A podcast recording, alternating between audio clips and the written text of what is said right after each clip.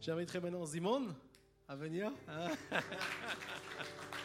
Est-ce qu'on peut l'accueillir chaleureusement? Alors, faut que vous sachiez un truc. Simon, que en allemand on dit Simon. C'est pour ça que je le, je chambre un petit peu. Mais euh, oui, là, il a, il a un doigt un peu pas très en forme. En fait, il a eu un accident en ski et s'est fait opérer il y a deux jours. Et il est là, il a pris le TGV, il est avec, euh, comme diraient les Américains, painkillers, et avec des, des, des, médicaments pour. euh, donc il est, sous opium, il est, bien. Il est en connexion permanente avec Dieu. Non, non, mais il, est là, et moi je trouve que ça, franchement, on peut honorer parce que qui aurait dit, oh là, c'est trop dur pour moi de, faire encore tout ça, mais il est là, c'est un, un, un guerrier éternel, alors je t'encourage, mon ami. C'est comme si j'ai fait la guerre là. Attends. c'est- eh oui. Eh oui. Qui a déjà fait du ski? Ouais. Eh ben, vous savez quoi? J'étais en Autriche semaine passée et il y a une Allemande qui m'a dit Ouais, mais quand tu fais du ski, il faut mettre un casque, il faut mettre des protections et tout ça. J'ai dit Un casque, c'est quoi ça? C'est pour euh, les Allemands, c'est pour les touristes, c'est pas, c'est pas pour nous les Autrichiens, quoi. Voilà. Et du coup, on a fait du ski. Et ben, la dernière descente, je me suis ramassé et ben, je me suis cassé le pouce, déchiré le ligament et le tendon et j'étais opéré avant-hier là. Et ça faisait très mal, mais vous savez, il y avait quelque chose d'intéressant. Est-ce que vous avez déjà rencontré des personnes qui disent je crois juste ce que je vois? Ouais. Mais est-ce que tu t'es déjà fait opérer avec une anesthésie locale? Ouais. En fait, on te met un rideau devant ta tête et tu vois rien. Et tu sens rien, mais apparemment ils font quelque chose. Et tu fais confiance aveugle que celui qui est là, ben, il fait vraiment quelque chose de bien, quoi. Ils ont discuté sur The Voice, des trucs comme ça. Je dis, les gars, concentrez-vous, c'est ma main. Je suis pianiste, ok? Je vais retrouver tous mes trucs, voilà. Euh, mais d'une confiance aveugle, on fait confiance tout simplement. Et des fois, dans ce thème-là, c'est la foi en action. Et on a tous quelque part la foi en quelque chose. On met notre foi dans quelque chose et en Hébreu 11, verset 1, on peut lire Or la foi est une ferme assurance des choses qu'on espère, une démonstration de celles qu'on ne voit pas. Alors maintenant, j'aimerais que tu regardes celui qui est assis à côté de toi et tu lui dis avec rempli de foi, Dieu, il a un grand plan pour ma vie.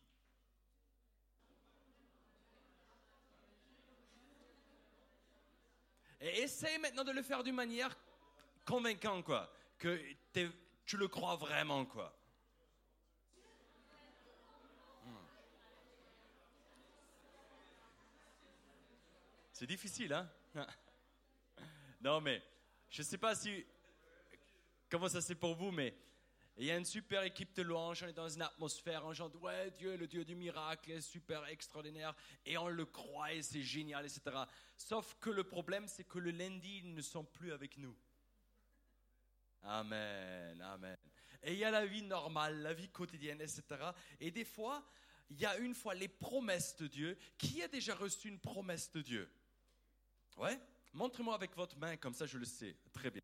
Ok. Ça veut dire, Dieu nous met quelque chose à, cœur, Dieu nous, nous, nous dit quelque chose. Et moi, j'étais dans une école biblique et on m'a dit, oui, Simon, tu sais quoi? Je crois que Dieu va t'utiliser de parler devant des milliers, des milliers, des milliers de personnes. Et j'étais vu, une grande église, etc. Et vous savez quoi? On a commencé une église à Marseille, qui, qui était la suite d'un travail social de mes beaux-parents, etc. Et là, j'avais tout sauf des milliers de personnes. J'avais tout sauf des super chrétiens avec moi à l'église. Et juste pour être honnête avec vous, j'étais là et vous connaissez ça, des fois, il y a des, des invités qui viennent. Et pour eux, ils disent toujours Ah, tes enfants sont bien éduqués, c'est bien. Mais parce que tu n'es pas là quand ils font la misère, quoi. Voilà. Euh, et eux, ils voient juste certaines facettes de ta vie, des invités qui sont de passage. Et là, il y avait un pasteur qui est venu et qui était là et qui dit Ah oui, vous faites un travail super, vous allez voir, Dieu va vous donner des centaines de personnes, ça va grandir, tu, vous pouvez même pas regarder comment ça va se passer vite, etc. Et moi, j'étais juste là dégoûté. Je disais Mais tu sais même pas ce qui se passe là en ce moment. Franchement, c'est cool d'avoir des promesses. Franchement, c'est cool d'avoir des rêves. Franchement, c'est cool de parler d'expansion, de parler plus grand, plus large, plus grande vision, etc. Mais des fois, quand ta propre réalité ne correspond pas à la promesse, c'est comme un grand écart. C'est compliqué de temps en temps. Tout le temps, ok. Tout le temps. Et moi, j'étais là, et pendant qu'il disait ça, ce invité pasteur, moi j'étais dans une situation où j'avais deux groupes de maison. Et mon premier groupe de maison, c'était un groupe de maison qui était le vendredi après-midi. Et vous savez quoi? J'ai récupéré une mamie chez elle à la maison, dans les cités, que je cherchais. Et elle, elle était proxénète avant. Et vous savez quoi? Elle était tellement euh, la miss qu'elle voulait pas mettre des, des protections pour ses pertes. Voilà. Elle avait 80 quelques années. Et elle s'est mise avec son legging toujours dans ma voiture. Et à partir de 3, 4, 5 minutes dans la voiture, tu sentais que c'est pas très clean cette affaire. Et ça semble rigolo là maintenant, mais pas quand c'est ta voiture. Et du coup, tu fais ça une fois et je dis, attends, elle vient chez moi au groupe de maison, je la récupère exprès dans la cité, là, comment on va faire, etc. Du coup, je dis, écoute, euh, je sais, c'est délicat, etc. Elle dit, quoi, t'as un problème? Non, non, j'ai pas de souci, hein, ouais, tout va bien. Et j'ai trouvé moyen, de, je demande à ma belle-mère si elle peut parler avec elle pour lui mettre des couches, quoi. Mais elle a dit, ah ben j'ai pas besoin de ça, c'est pour les vieux. En fait, tu as un certain âge déjà et ça tourne pas comme il faut, etc. Et finalement, elle ne voulait pas. Du coup, elle voulait toujours aller dans ma voiture. Du coup, qu'est-ce que je faisais? Alors, pendant qu'elle s'assoit, parce qu'elle a pris un certain moment, moi, je sorti une protection et je l'ai filé vite fait en dessous. Sauf que elle, elle a vu un truc blanc à côté. Elle dit C'est quoi ça? Elle l'a enlevé tout de suite. Et c'est bon, je vous raconte ça juste pour vous montrer que c'était vraiment chaud.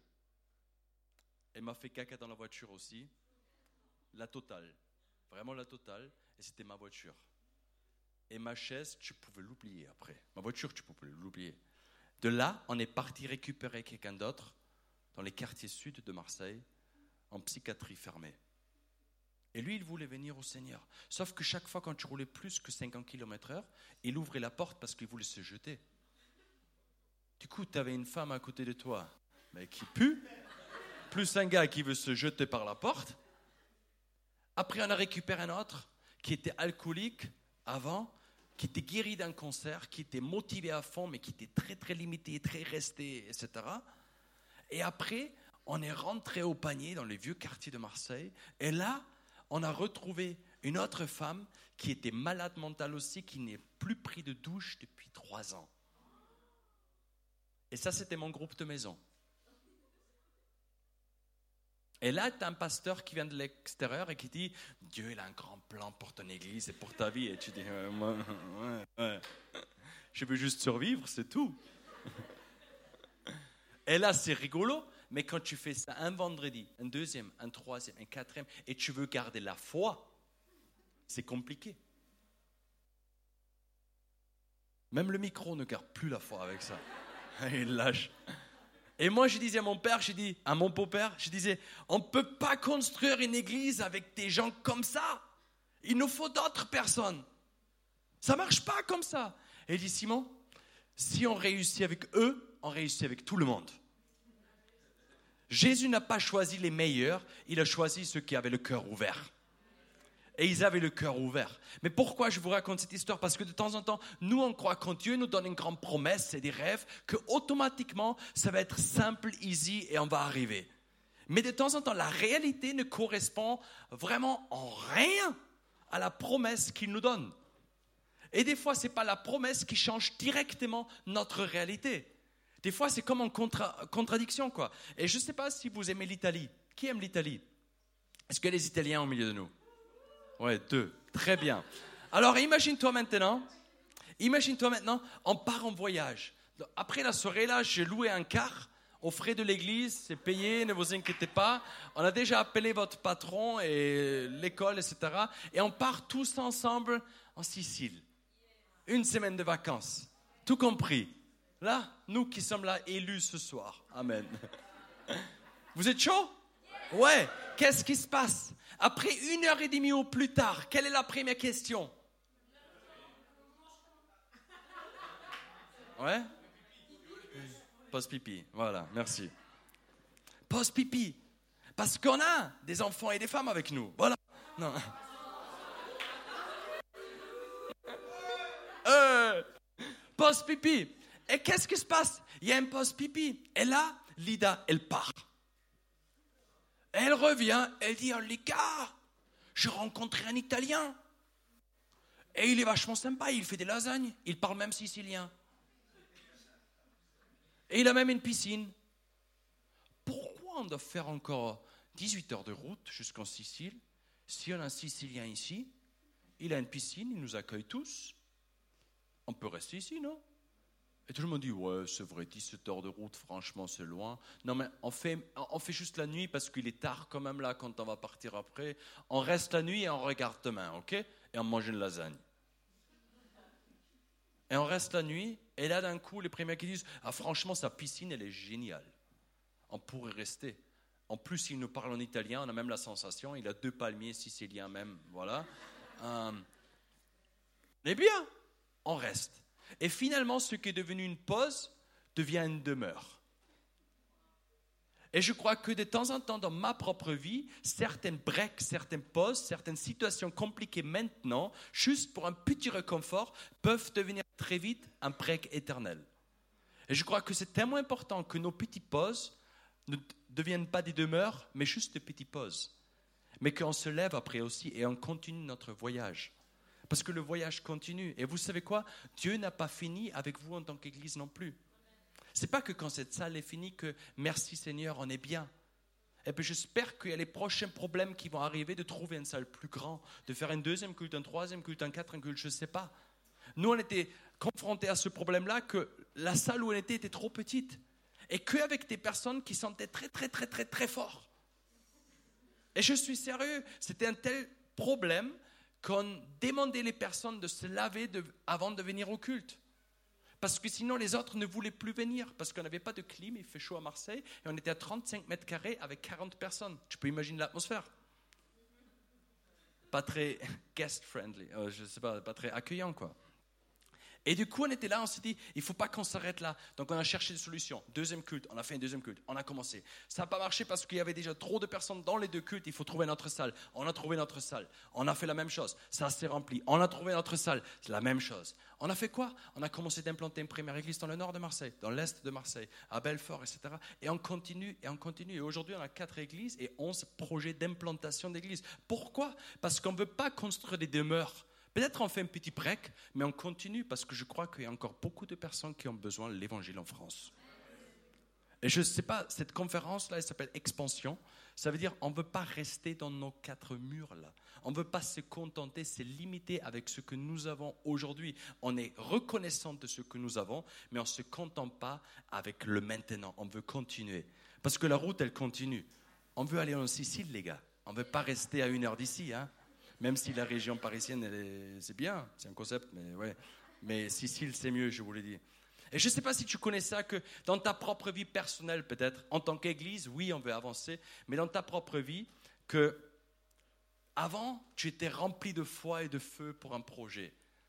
Et quand après, ça n'arrive pas tout de suite, ben, tu te lasses.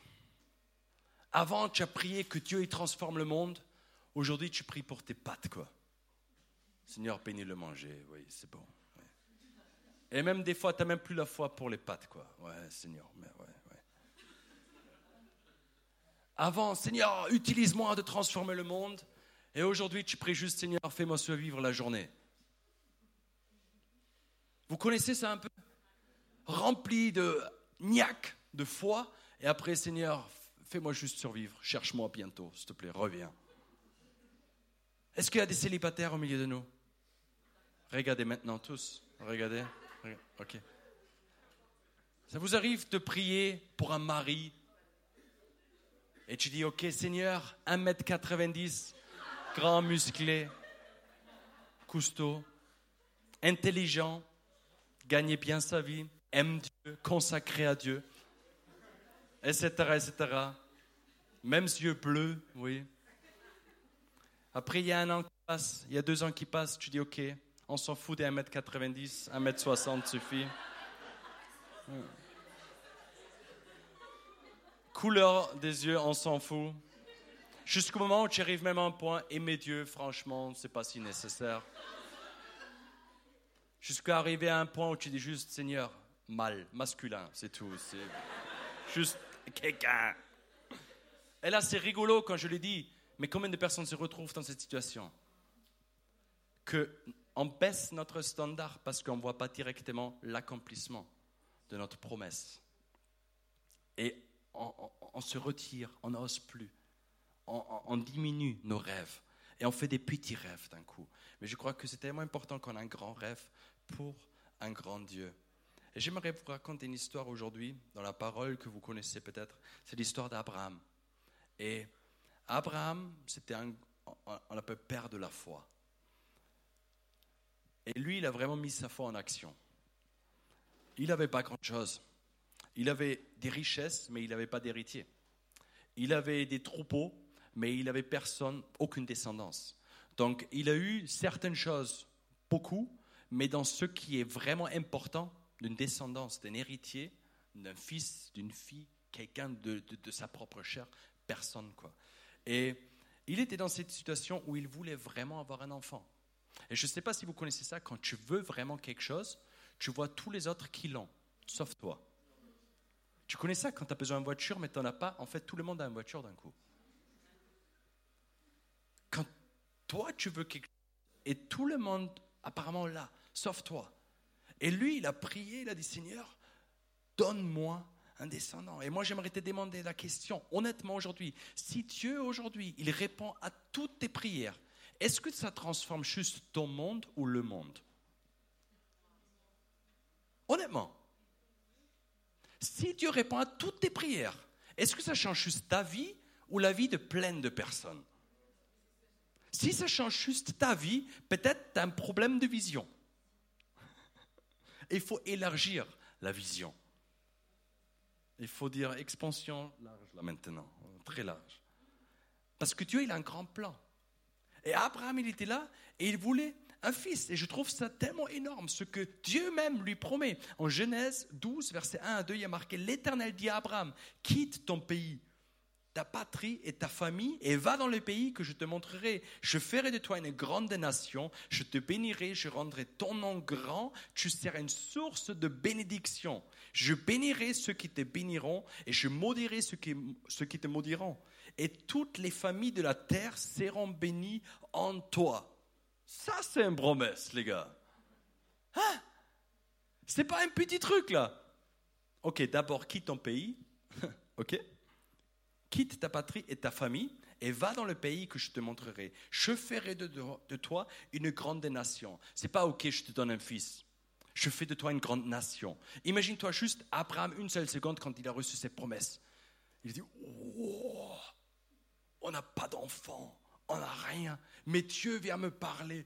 Dieu m'a dit, il va faire de moi et de Sarah, de nous là, une grande nation. Et nous, des fois, on croit que c'était un bon, dessin animé. Une grande nation, ils ont trois enfants, ils sont une nation.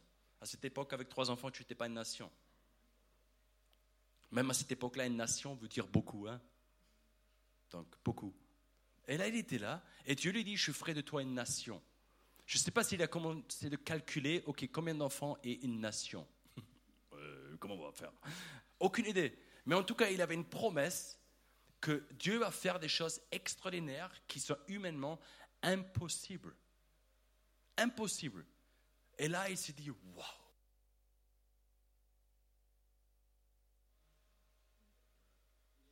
Il n'y a plus de patrie. Oh, maintenant. Mais elle clignote.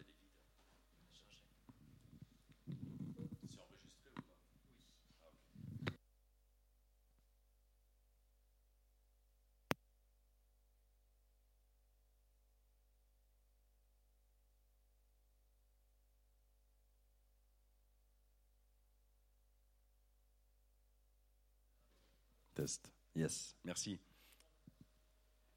Et il reçoit cette promesse et il quitte tout.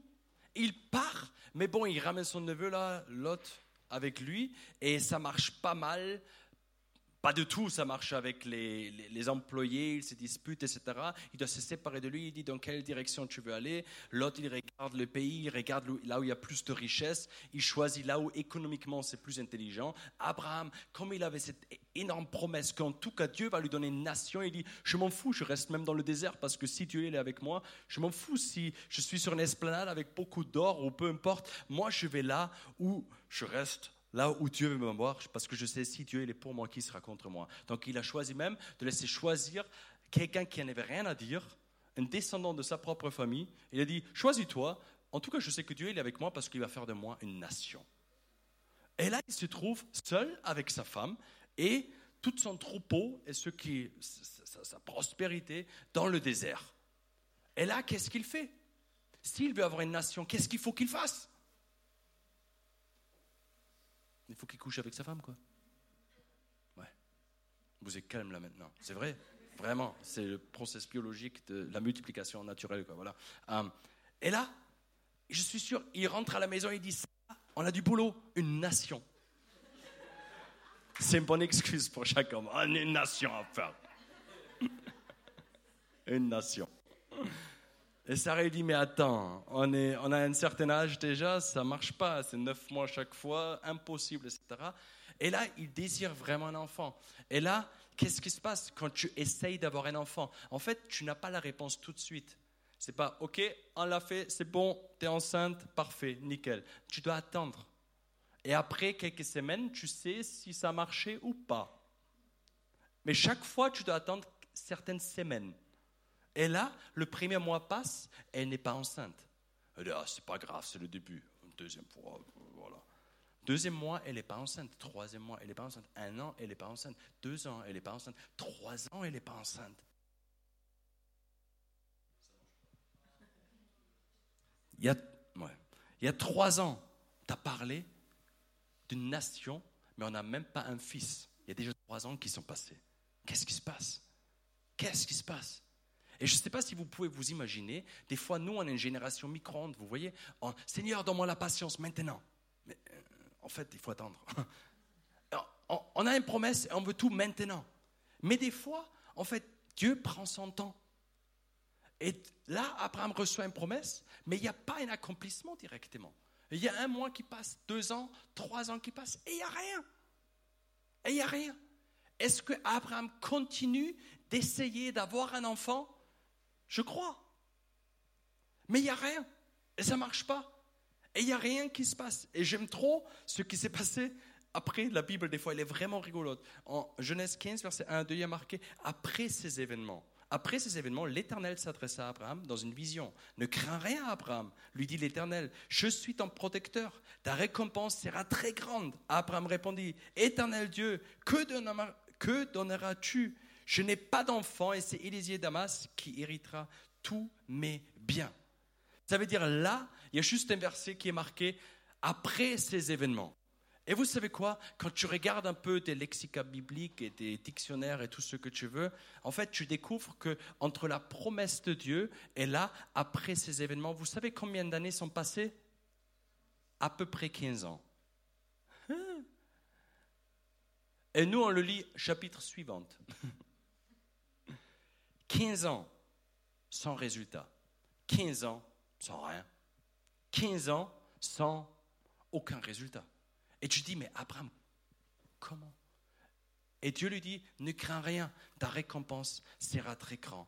Et mais lui, il ne pense même plus à une nation. Lui, il dit, je n'ai même pas d'héritier, je n'ai pas d'enfant, c'est Élisée de Damas qui héritera tous mes biens. C'est-à-dire, il pense plus à une nation, il veut juste un fils. Il pense plus à une multitude, il pense juste à une personne. Parce qu'il n'a rien vu pendant 15 ans. Et je crois que de temps en temps dans notre propre vie, on reçoit des promesses, mais il n'y a rien qui se passe. Et du coup, on ne veut même plus la promesse, mais on veut juste le minimum de la promesse. Tu me parlais de beaucoup de personnes, je veux juste un qui est normal, voilà. Tu me parles de, de, mari un jour, je veux juste un homme qui m'accepte comme je suis, point. Tu me parles d'une église, je peux trouver ma place, etc. Ok, super. Aujourd'hui, je veux juste qu'on m'ouvre la porte, point. En fait, on baisse tout, parce qu'on ne voit pas directement l'accomplissement. Avant, tu as espéré que tous tes enfants vont servir Dieu. Aujourd'hui, peut-être tes enfants sont très loin de Dieu et tu dis, Seigneur, je veux juste qu'ils ne meurent pas dans la drogue et qu'ils survivent et qu'un jour, au dernier moment, ils trouvent encore la foi. Tu ne pries même plus qu'ils deviennent des hommes et des femmes de Dieu, peut-être. Et on baisse notre standard parce qu'on ne voit pas directement l'intervention surnaturelle de Dieu. Et Abraham, il a vécu la même chose. Il n'a rien vu pendant 15 ans, mais il n'a rien lâché. Et vous savez quoi? Il y a un principe biologique qu'on n'aime pas, mais qui est naturel. C'est quand tu sèmes une semence, qu'est-ce qui se passe? D'abord, elle tombe dans la terre, elle prend des racines. Tu vois encore rien à la surface. Après, elle meurt. Elle pousse. Il y a un percé à la surface. Elle prend la grandeur. Après, elle porte des fruits. Elle, elle se reproduit. Aujourd'hui, la seule chose que l'on désire, c'est de voir des fruits. Mais je crois qu'avant de voir des fruits, il faut mourir peut-être à nos propres idées, avoir certaines percées, grandir en maturité pour voir l'accomplissement de la promesse de Dieu. C'est des processus. Ce n'est pas que le résultat final. C'est des processus. Et Abraham, je crois, il a appris beaucoup de choses dans ce temps-là. Dans le verset suivant, en Genèse 15, il y a marqué Puisse Dieu le fit sortir de sa tente. Qu'est-ce qui se passe quand tu ne vis pas la promesse de Dieu? On commence de s'isoler. Je ne sais pas comment ça c'est pour toi, mais quand je suis frustré, je veux être seul. Je m'isole. Je veux construire un, cocon de protection autour de mon cœur. Je ne dis plus mes projets parce que s'ils ne marchent pas, on va dire oui, il a dit, mais il ne le fait pas. Donc je ne communique plus rien avant que ce n'est pas vraiment visible pour tout le monde. Donc je ne suis plus rempli de foi, mais plutôt de crainte. Qu'est-ce qui se passe s'il n'y a rien qui se passe? Et Abraham, il a commencé de se retirer dans sa tente. Et il est allé dans sa tente et il a juste prié pour un fils. Seigneur, donne-moi un fils. Seigneur, je veux un fils. Je veux pas une nation, je veux juste un fils. Seigneur, pourquoi je n'ai pas de fils? Est-ce que c'est Sarah? Je crois que je vais voir la voisine. Sarah, je peux, je peux aller voir la voisine? Ouais, ok, ben je vais aller voir la voisine. Mais ce n'est pas lui l'héritier. Je t'ai promis une fils avec Sarah. Oui, mais tu vois bien que ça marche pas entre nous. Aucune idée pourquoi. Avec l'autre, ça marche, mais pas avec elle. Donc c'est pas moi le problème, c'est la femme que tu m'as donné le problème. Voilà.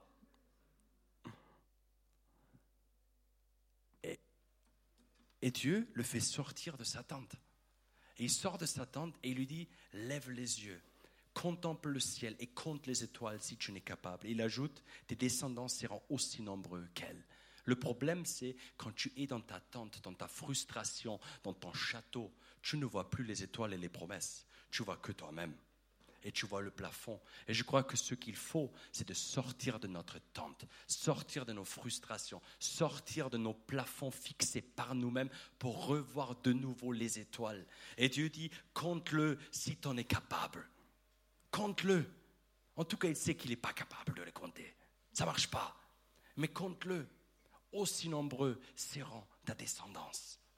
Et ça, c'est, je crois, tellement important. Et je crois que ce soir, on a chanté, on n'a pas parlé avant avec Lida ou avec quelqu'un pour quel chant on va chanter, etc. Je crois que Dieu est un miracle.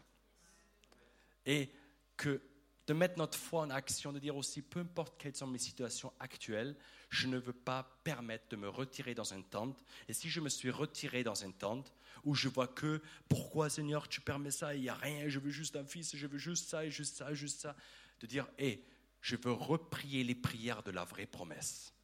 Je veux reprier pour tout ce que Dieu a déjà mis dans mon cœur. Et je nous encourage peut-être ce soir. On peut terminer cette soirée quand on lève nos voix ensemble et que tu as l'audace de dire, OK, je reprie les prières qui m'a mis à cœur il y a longtemps peut-être. Si c'est pour tes enfants, si c'est pour tes collègues de travail, si c'est pour tes parents, pour ton oncle, pour ta tante, pour ton père, pour ta grand-mère pour ton appel, pour ton église, peu importe, pour ce que Dieu t'a mis à cœur, mais que peut-être qui était anéanti par des circonstances, par des situations non favorables, par un désert qui n'arrête pas de se terminer. Mais aujourd'hui, on dit, oh, je sors de ma tente et je recompte de nouveau les étoiles. Mince, il n'y en a que 325. Est-ce que j'ai déjà compté celui-là? Ah mince, je recommence à zéro. Et on recommence. Dieu, il a des grands plans. Et tu sais quoi? La bonne nouvelle, c'est Galates 3, verset 29. Si vous appartenez à Christ, vous êtes donc descendant d'Abraham et vous êtes héritier conformément à la promesse. Toi et moi, nous sommes héritiers de la même promesse qu'Abraham. Dieu, il garde sa promesse et il ne vient jamais en retard. Dieu, il garde sa promesse. La seule chose qu'il nous demande de faire, dans le verset suivant, c'est ne négligeons pas de faire le bien, car nous moissonnerons au moment convenable si nous ne relâchons rien. Est-ce que nous sommes une église qui ne lâche rien? Qui ne lâche rien? Quand nous sommes arrivés à Marseille, on m'a dit une chose. On m'a dit, Simon, peut-être tu peux construire une église, mais elle va jamais être grande en église. Je dis pourquoi? Parce que tu as un accent bizarre. Et ce n'était pas pour rigoler, c'était sérieux. Ils ont dit en France, aucun étranger peut planter une grande église. Je dis, ah ben, c'est sympa. Mais c'est rigolo, mais j'avais toujours cette pensée quelque part en moi, espèce d'Autrichien, qu'est-ce que tu fais en France? Et tu sais quoi? Dieu n'a rien à faire d'où tu viens. Dieu n'a rien à faire de ce que les autres disent sur toi. Dieu t'a donné des promesses. Point. Amen. Et je ne lâche rien. Et je ne lâche rien. Et peut-être on peut terminer ce soir. Et l'équipe de louange, vous pouvez revenir. Et j'aimerais vraiment, peut-être qu'on peut reprendre ce chant avec vraiment une proclamation. Oui, je crois en toi. Et j'aimerais pas que tu chantes ce chant, mais vraiment que tu dis, OK, je reprends ces promesses peut-être que Dieu m'a déjà données, que Dieu t'a données, et tu dis, oui, je les crois. Oui, Amen. Oui, je les accepte. Oui, je les prends. Et je dis oui, mais il y a encore ça. Oui, mais encore ça. Oui, mais d'abord, il faut que ça change. Non. Oui et Amen. Je les prends. Peut-être on peut se lever ensemble. Et j'aimerais t'encourager. Ne laisse pas passer cette soirée en te disant oui, c'est bien. Mais ma situation est trop compliquée. Pour Abraham, c'était sûrement très très compliqué. Mais il a remis sa foi en action à chaque fois de nouveau. Et j'aimerais t'encourager que quand tu sors ce soir ici, que tu dis, et je ne lâcherai rien. Je ne lâcherai rien pour aucun membre de ma famille, pour aucun collègue de travail, ni pour mon église, ni d'où je viens, ni pour mon collège, ni pour mon travail, je ne lâche rien. Et dès que je ne suis pas mort et Jésus n'est pas de retour, Dieu, il a toujours encore le dernier mot. Et je sais qu'un jour, chaque genou fléchira et chaque langue confessera qu'il est Dieu. Et il est l'accomplissement de toute promesse. Et peut-être on peut lever nos voix maintenant, là où tu es sur ta place, et que tu recommences de proclamer recommence de proclamer les promesses qu'il t'a données. Et peut-être si c'est comme pour Abraham, une nation, mais il n'y a rien qui est arrivé, c'est juste Seigneur, un fils, s'il te plaît, juste un. Dire Seigneur, je ne veux pas te minimaliser, je te permets de sortir de ma boîte maintenant. Même si je suis frustré aujourd'hui, je te demande que tu acceptes cette invitation de sortir ce soir de ta tente et de dire Seigneur, je veux recommencer de compter les étoiles. Ce soir, je veux recommencer de compter les promesses que tu m'as données. Au nom de Jésus. Lève nos voix ensemble. Lève nos voix sur ta place là où tu es. Et si tu dis, mais j'arrive même plus de croire, alors dis Seigneur, pardonne-moi. Pardonne-moi ce soir. Je ne veux pas rester ici. Je veux continuer la route. Je suis héritier d'Abraham. Et je veux arriver là où tu veux m'avoir. Au nom de Jésus. Au nom de Jésus.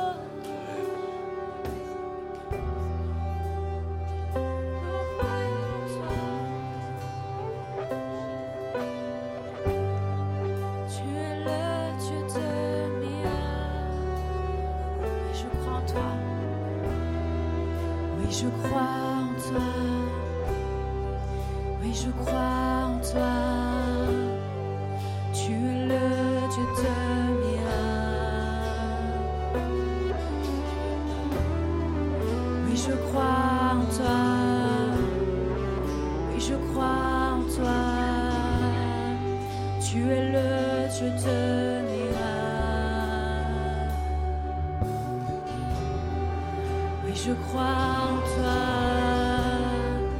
Oui, je crois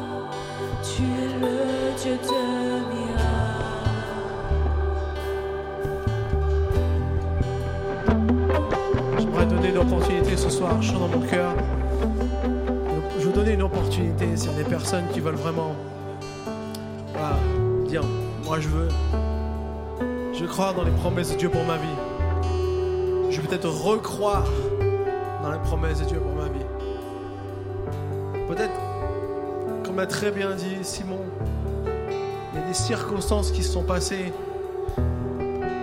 Et en fait, tu as envie de baisser le niveau des promesses. Tu envie de, te satisfaire avec euh, ce qui s'est passé. Parfois même tu culpabilises un peu parce que tu penses que c'est de ta faute. J'aimerais que ce soir puisse y avoir comme une, guérison de, voir que toutes ces choses peut-être qui, voilà, qui sont passées dans la vie, qui se passent même peut-être en ce moment, ne peuvent pas arrêter les promesses de Dieu parce qu'elles sont vraies. Parce qu'elles ne sont pas juste des promesses pour faire bien. Elles ne sont pas les promesses comme une petite carotte que Dieu met devant nous pour qu'on avance. Elles sont des promesses qui sont véritables. Et ce soir, peut-être, c'est la première fois que tu vas dire oui à ces promesses. J'aimerais, si ça aussi, tu puisses lever ta main. Et peut-être, Peut-être tu as besoin de recroire dans les promesses que Dieu avait pour ta vie. Comme quelque chose qui est perdu. Si c'est toi, j'aimerais juste que tu lèves ta main à ta place pendant qu'on regarde les yeux fermés. Et, je voudrais prier pour toi. J'ai vu ta main. Est-ce qu'il y a encore quelqu'un d'autre? Lève ta main. Lève ta main à ta place. J'aimerais prier pour toi. Levez votre main. Si, si vraiment vous avez envie de croire, oui Seigneur, oui j'ai vu la main encore. Ne partez, passez pas à côté de ce temps de Dieu pour vous. Guérir, vous, vous restaurer, vous rebooster, vous envoyer. Est-ce qu'il y a encore quelqu'un qui veut dire oui aux promesses de Dieu aujourd'hui? Oui. Est-ce qu'il y a encore quelqu'un? Seigneur, merci. Parce que tes promesses, elles sont vraies. Tout ce que tu dis, tout, absolument tout ce que tu dis, tout ce que tu donnes comme vision, comme rêve, comme, comme but, comme parole, comme euh, pensée, tout ce qui vient de toi va s'accomplir dans son entièreté, sans rabais, sans diminution. Et merci Seigneur parce qu'aujourd'hui, ceux qui ont levé la main, tu vas leur redonner peut-être ce feu, cette patience, cette passion à croire dans ces promesses jusqu'à leur accomplissement. Et Seigneur, je, pense aussi aux promesses que tu as faites à notre Église. Parfois, il y a des années. Et que peut-être on, on a mis dans, le, dans les sous-sols où on archive. Promesses. C'est archivé. Seigneur, tu veux redonner vie. Tu veux redonner vie à ces choses qui ont été dites aussi, que tu as dit. Parce que tout ce que tu as dit s'accomplit toujours. Alors Seigneur, je prie Seigneur pour toutes les personnes ce soir présentes, pour tous ceux qui ont levé la main, qui désirent voir les promesses de s'accomplir. Et je prie pour les promesses qui ont été déclarées sur cette église, sur cette assemblée de croyants. Et Seigneur, nous voulons croire, Seigneur, dans les promesses que tu vas faire, que tu vas accomplir. Nous voulons recommencer à compter les étoiles. Nous voulons recommencer à, à voir toutes les choses que tu vas faire, Seigneur. Merci Seigneur, on veut bénir Seigneur toutes les personnes qui ne te connaissent pas encore, toutes celles qui s'habitent autour de nous là Seigneur, qui ont besoin de trouver un Dieu qui veut les sauver, un Dieu qui veut les guérir, un Dieu qui veut leur redonner une dimension de vie, un Dieu qui veut leur redonner un but, un objectif, un Dieu qui veut restaurer, un Dieu qui veut guérir, un Dieu qui veut délivrer, un Dieu qui veut libérer, Seigneur, un Dieu qui veut les aimer. Seigneur, merci Seigneur Jésus. Alléluia. Sois élevé au milieu de nous ce soir. Et merci pour ton action dans nos vies.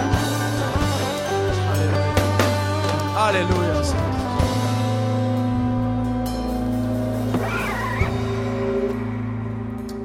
Alléluia. Amen. Maintenant, le challenge, c'est de mettre en action. Vous avez levé la main. Vous avez dit oui au Seigneur. Maintenant, le défi, c'est de commencer. Quelle est la première étoile que tu vas compter? Reste focalisé. Et vous savez quoi? En attendant, il y a plein de bonnes choses à faire. Et aussi, il y a des choses à ne pas faire. Mais la réalité, c'est que Dieu est avec vous. Et que tout ce temps que vous êtes, pouvez faire des choses déjà maintenant. Alléluia. Alléluia. Amen, Seigneur. Amen. Est-ce que tu peux tourner vers ton voisin Tu as dit, recommence à croire dans les promesses. Ou continue de croire dans les promesses. On va rester positif.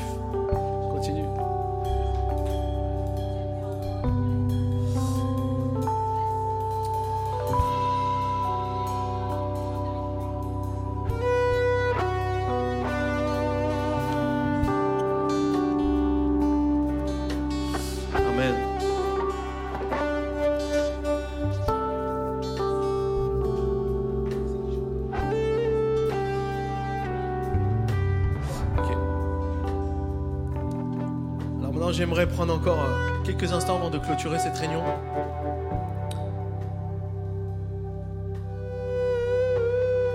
En fait, pourquoi on fait cette conférence? Et moi, ce que j'aime bien dans, une conférence, c'est que elle n'est pas seulement centrée sur nous. Vous savez, souvent, on va dans les conférences, on veut vous recevoir. Vous êtes bénis ce soir, je suis sûr que vous allez repartir, vous allez être bénis. Mais l'objectif, le but, il n'est pas concentré sur nous, premièrement. Il est sur tous ceux qu'on aide avec notre, mission, avec les, les actions qu'on peut accomplir. Et on a juste une petite arme dans la main, c'est cette carte. Ça s'appelle une carte de promesse de don. Qu'est-ce qu'on va faire avec ça? C'est que nous, on veut bien utiliser l'argent que vous nous confiez, bien sûr, mais surtout, on veut savoir qu'est-ce qu'on est prêt à faire cette année. Soutient plusieurs œuvres, demain peut-être on fera un petit, bilan. Mais ce qu'on croit, c'est que à partir du moment où on est prêt à, voilà, dire, à prendre un pas, à donner un petit pas, à dire voilà, je veux, participer à tout ce qui se fait. Je veux, je veux donner un peu de, mes ressources parce que je crois à ce qui se fait dans mon église. Je crois à, ceux qui ont des besoins. Par exemple, on s'occupe de 20 enfants en Haïti, on va en parler demain. Euh, une vingtaine d'enfants, même peut-être plus, je sais plus, j'ai plus le nombre exact, qui sont dans une maison et qui, sont, qui ont été sauvés. Ça paraît rien, mais pour eux, ça change la vie. Et ben nous, on est partenaires avec ça. Peut-être, euh, voilà, on voit aussi, comme on a entendu hier au Sri Lanka aujourd'hui, la traduction de la Bible. Vous avez vu cette joie de ces, ces- personnes qui reçoivent ces Bibles. Moi, ça m'émeut toujours de voir voilà, comment il la, comment il en, comme une, quelque chose de très précieux. Alors que comme Gabriel disait, nous, on en a plein.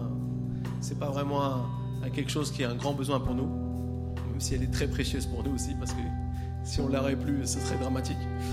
Mais la réalité, c'est que sans forcing quoi que ce soit, c'est pas une question de montant, c'est pas une question de si on donne, on est meilleur, mais c'est juste de dire, moi je crois que Dieu m'a donné aussi pour bénir les autres. Et ça, c'est un moyen de le faire. Bien sûr, il y a aussi prier, bien sûr, il y a aussi euh, plein d'autres moyens, mais ça, c'est un moyen concret.